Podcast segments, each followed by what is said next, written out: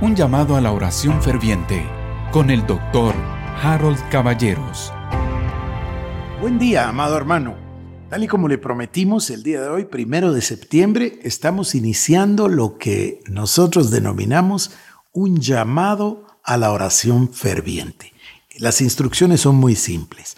Yo voy a leerle la palabra de Dios, voy a dejar que la palabra ministre a nuestros corazones y cuando terminen los tres minutos le voy a llamar a la oración. Lo voy a terminar de una manera muy simple, voy a decir, ahora oremos. Y a partir de ahí, yo le motivo para que usted ore, ya sea solo, ya sea con su familia, ya sea con sus compañeros, pero que todos entremos en una oración ferviente. Ya le he dicho que es oración por nosotros mismos, por las necesidades, por el problema esta de pandemia, etcétera, por lo que usted quiera. Pero bueno, le voy a leer unos versículos y le voy a dar una idea central y a partir de ahí comenzamos a orar. Todo lo haré a partir de la carta del apóstol Santiago y parto del versículo 1 del capítulo 1. Santiago, siervo de Dios y del Señor Jesucristo, a las doce tribus que están en la dispersión, salud. Hermanos míos, tened por sumo gozo cuando os halléis en diversas pruebas, sabiendo que la prueba de vuestra fe produce paciencia. Mas tenga la paciencia su obra completa para que seáis perfectos y cabales, sin que os falte cosa alguna.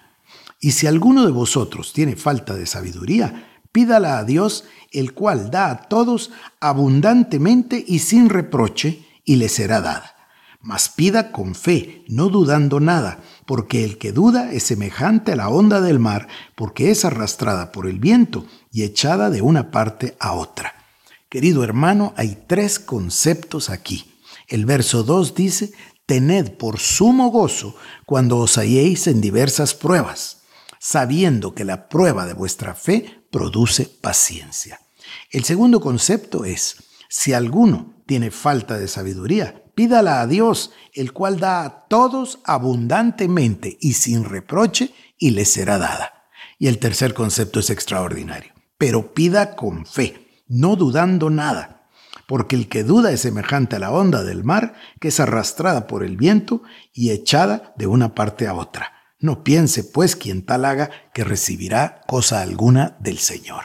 Querido hermano, estos tres conceptos, gozo en la prueba, por supuesto, paciencia. Número dos, pedirle a Dios sabiduría que se la va a dar a todos abundantemente.